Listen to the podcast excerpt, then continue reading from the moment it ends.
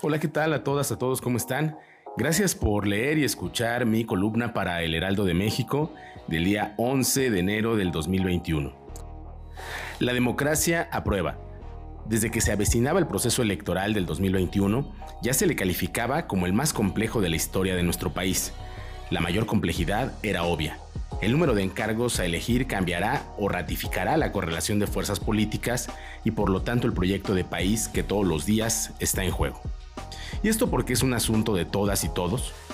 Porque el número de encargos de elección popular ponía a prueba también la capacidad logística e instrumental del árbitro electoral, tanto en lo federal como en lo local, y al mismo tiempo la capacidad de todas las fuerzas políticas para resolver su política de alianzas y sus contradicciones internas. En este escenario ya de por sí complejo, se suma la pandemia, que amenaza como nunca la participación en una elección intermedia, en la que generalmente la ciudadanía participa menos, la elección en Hidalgo y Coahuila puede ser ilustrativa de los desafíos que impone la crisis de salud. Por un lado, la, utilización de alguna modalidad de voto electrónico sin que haya unanimidad al respecto, la implementación de campañas que estimulen la participación ciudadana, la modalidad de las campañas con una mayor tendencia a lo digital y con ello el perfeccionamiento de los mecanismos de medición y fiscalización. Pero estas elecciones también deben ayudar a prevenir lo que atestiguamos de parte de los partidos tradicionales y donde la autoridad electoral está obligada a tener una actuación más protagónica.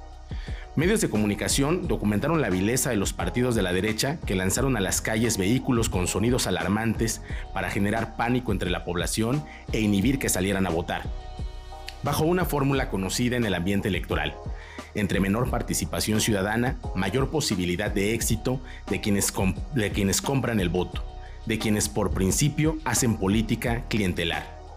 A esta complejidad instrumental hay que añadir la eminentemente política, la eventual confección de un bloque de derecha en el Edomex como el que se ha constituido a nivel nacional, el PREANREDE que dejando de lado las máscaras se aproxima sin rubor alguno a la renuncia de sus postulados ideológicos, demostrando que eran ciertos los señalamientos de AMLO. Representan lo mismo, luchan por el poder, por el poder mismo, sin principios, sin ideales. Las dirigencias estatales de esos partidos saben que en política no aplica la aritmética simple y que hay sumas que restarían, pero también saben que la decisión no está en sus manos ni en manos de sus militancias sino de ese pequeño grupo que lleva décadas usando sus siglas y colores en beneficio de intereses de una minoría rapaz. Y por si fuera poco, el estado más importante electoralmente del país arranca con la incertidumbre de cuántos encargos en los municipios elegirán. Hasta el momento de la publicación de esta columna, la decisión de la suerte que correrá la reducción de síndicos y regidores está en el aire, en manos de la Suprema Corte. En el Edomex, la democracia aprueba.